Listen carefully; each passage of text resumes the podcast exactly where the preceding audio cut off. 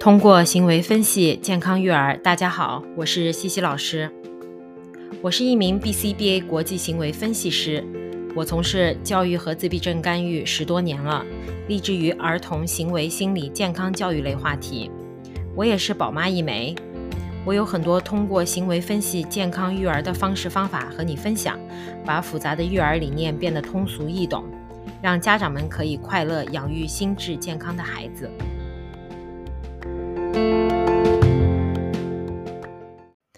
大家好，我是西西老师，欢迎来到 Tiny Neighbors Play 小邻居的 Podcast。队友们啊，集合了，集合了啊！这一期我们不说育儿，但是也是间接性和呃育儿道路上有关系的话题。西西老师呢，和你们聊聊怎么让你的队友和你在育儿道路上更配合。很多爸爸妈妈和我聊天啊，说来说去啊，最后总结是因为自己的队友很不给力。啊，不给力的这个情况下呢，让带孩子这件事情呢，感觉的特别的辛苦，啊，一个人扛下所有事的感觉啊，不知道你有没有感受过？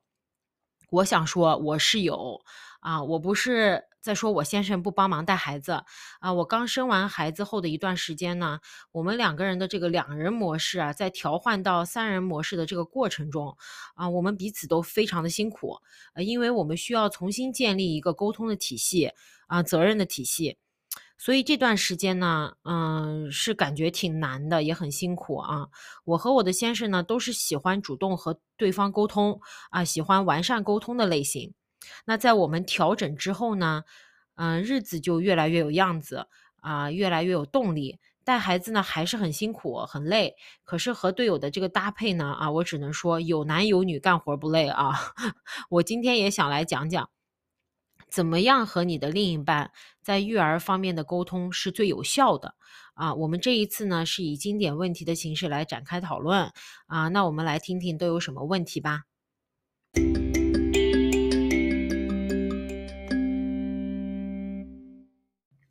第一个问题啊，大家都想孩子好，我刚说完我老公就忘了啊，能不能不是我一个人操心啊？我操了全家的心，我真的是好累。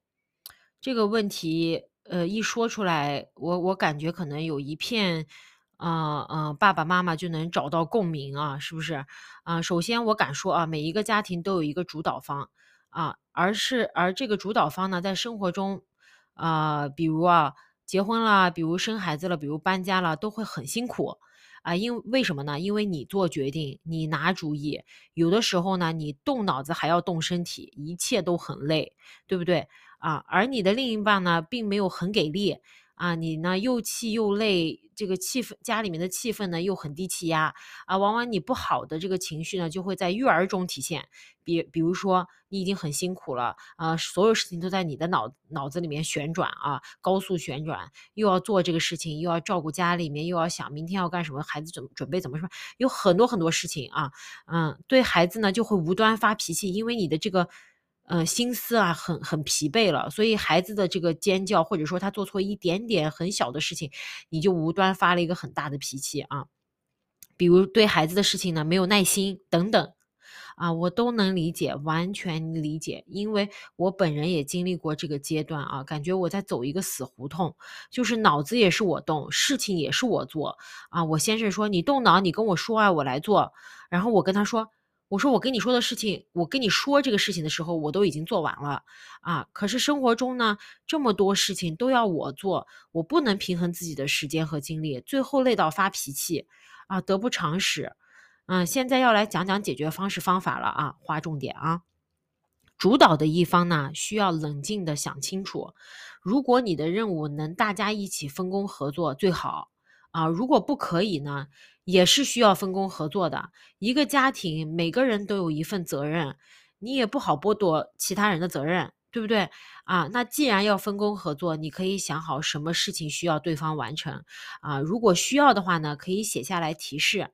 现在这个手机的这个呃日历啊啊记录呀啊，这些功能都很好用啊。就比如说我们家呢，我们都写在日历上，比如说这个账单记好要什么时候需要交啊，什么日子需要去约儿儿童医生，对不对？今天孩子到家之前需要把地扫了，就是这么简单的事情啊，都可以放在家庭共享日历啊，或者是记录本里面啊，让对方看到，彼此都能看得到，完成完成这些项目。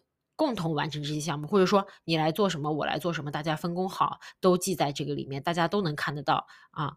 当然呢，事前的这个沟通呢很重要啊，你们彼此都需要知道自己的责任和完成度啊，不要模棱两可啊。我这个安排给你了，然后你也没有说你到底要他完成，呃，是什么一个样子？嗯，那可能他不能打按照你的要求去完成，因为他根本不知道你是什么要求，对不对？所以这个沟通在这里就很重要啊，不要。嫌啰嗦，或者说不要嫌麻烦，不把这个事情讲清楚，那当然是讲得清楚，大家完成度比较高。尤其是在带孩子这种高压力的 工作下啊，你需要把所有的事情都一次完成，完成的够好，不要重复完成，大家都很疲惫，对不对呢？啊，主导主导者呢也放着自己一条生路啊，千万不要把自己逼死，不要总觉得别人没有自己做得好。啊，既然是一个家庭呢，你选择了让另一半帮你完成，那请你给予那个对方的就是最基本的信任，嗯。那在家里扮演辅助辅辅助者的这个这个这个人呢，啊，既然你同意扮演辅助者，那请你分担主导者的这个任务，在商量过后呢，一起完成。啊，朋友们，这绝对不是我现在给你画的这个重点啊，绝对不是抗生素一样的处方啊，一次就管用了啊，这需要时间去磨合和练习的。你们一起完成的越多，磨合的越快，这个队伍就越整齐啊，办事效率就越高，你们就越相信彼此啊。我老是开玩笑啊，我和我先生的这个感情啊，是革命的感情啊，就是因为我们是活生生的走过这个阶段。我跟你说的这些方式方法，都是我亲身经历过的。啊，我我都是一而，就是大概可能最少有八个月或者是一年的时间，我们在磨合，在练习，这么练习出来的感情啊，相信一个人是需要练习的，让别人相信你能完成任务，也是需要反复交功课的啊。你和你的队友呢一起努力看一看。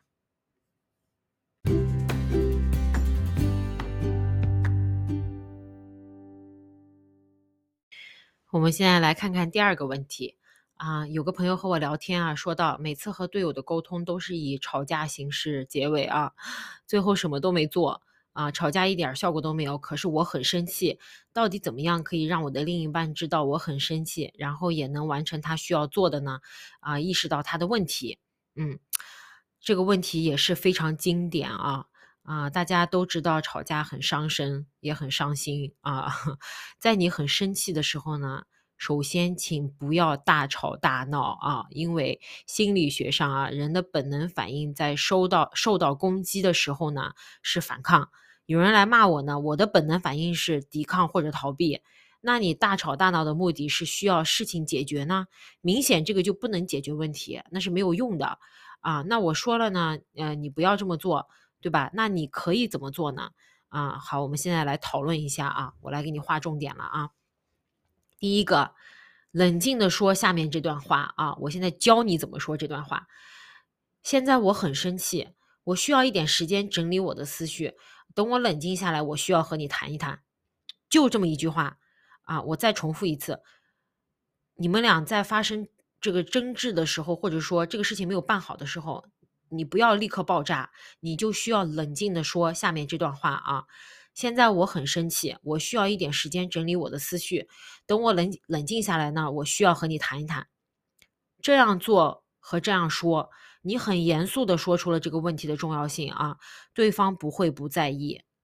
好，第二个，等你冷静好了，组织好语言了，你可以先阐述你能理解他的做法啊，就是你能理解他的这个做法的地方啊。心理学上在研究。这个这个谈判技能上啊，一般先让对方了解你了解对方的处境啊，你没有攻击性，然后再阐述自己的这个观点啊，这个时候呢，你的队友就能听进去了，而不是抗拒的。最后表达你希望怎么改进啊，把这个事情协商处理了啊，千万不能大吵大闹。这个呢，只有对方的错啊，没有自己的错。这种方式呢，不用我说，你自己都知道没用了，对不对？啊，记住啊，所有的事情呢都有两面性，一个巴掌拍不响。你想让别人听你说话呢，首先你要共情，对吧？你理解对方的这个想法，你就能给啊自己铺路，让对方更容易了解你的想法啊。这都是呃循序渐进，有有有。那个层次的啊，讲话。第三个呢，详细要做什么，具体化啊，请具体化。有的人需要你讲的很明白啊，几点做什么事情啊，几点这个事情要怎么做，对不对？如果你真的呃想这个事情完成度很高呢，那请你把这个事情详细化啊，就跟我之前说的，嗯，不要说啊，我需要你把你这个事情完成了，然后之后完成以后呢，你又说你这个事情没做好，可是你当初没有跟他讲你要把这个事情怎么做呀，是不是？所以。沟通很重要啊，请把这个事情详细化。如果你真的想让他的这个完成度很高，你说明你把它说明白了，这个完成度自然就高了啊。我知道啊这几点啊，说着容易，看着难。我只能说啊，有了孩子以后的这个和谐生活呢，是靠所有人努力换来的，不是一个瞬间就能在就能站在同一个点上啊，那都是靠练习和磨合出来的。今天呢，我的这些优化的沟通方式呢，啊，也是需要练习后才会有效果的。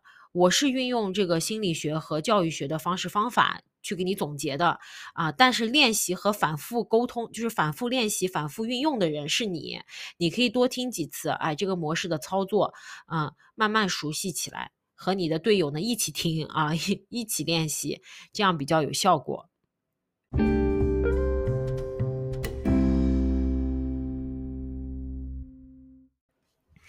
好啦，现在是西西老师最喜欢的啊总结环节啊，在教在育儿的这个道路上啊，你不是一个人，陪伴着你和孩子的那个人呢，需要和你站在同一个战线上，一起走好这个旅程啊。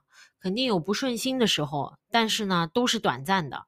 你可以回顾一下我说的这个这些方式方法啊，比如真的生气了，请先冷静，先什么都别说。啊，可可以先表示你需要冷静的时间，但是这个事情没过去，我们还是要拿出来谈一谈的，对不对？啊，又比如，先让对方放下你要攻击他的那个戒备心，啊，彼此用呃有效合理的方式去去谈话，真正的解决问题，而不是为了吵架而吵架而互相攻击。啊，既然呢这个是个总结环节，那我给你来一个总结性的公式啊，和队友有效沟 沟通的公式，第一个。停，啊，这个字儿停，停止的停啊。第二个想，思考的这个想啊。第三个讨论，不要攻击啊。第四个总结啊，一二三四，我给你总结了这个公式啊，你可以按照这个顺序处理处理你跟队友这个沟通的方式方法啊。你可以结合今天的这个节目，好好揣摩一下我这个公式，希望你们受用。希望这一期的内容呢，对你有启发和帮助。希望宝宝们呢，能心智健康、快乐、自信的成长。同时呢，也希望作为父母的我们啊，能在育儿的道路上智慧的、轻松的走着。啊，那这一期呢，就到这里了。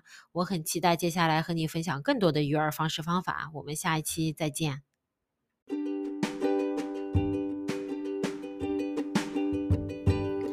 如果你喜欢我的频道，记得订阅、关注和分享给你的家长朋友们。非常欢迎留言告诉我你感兴趣的话题和育儿道路上的疑问。谢谢你的收听，下期再见。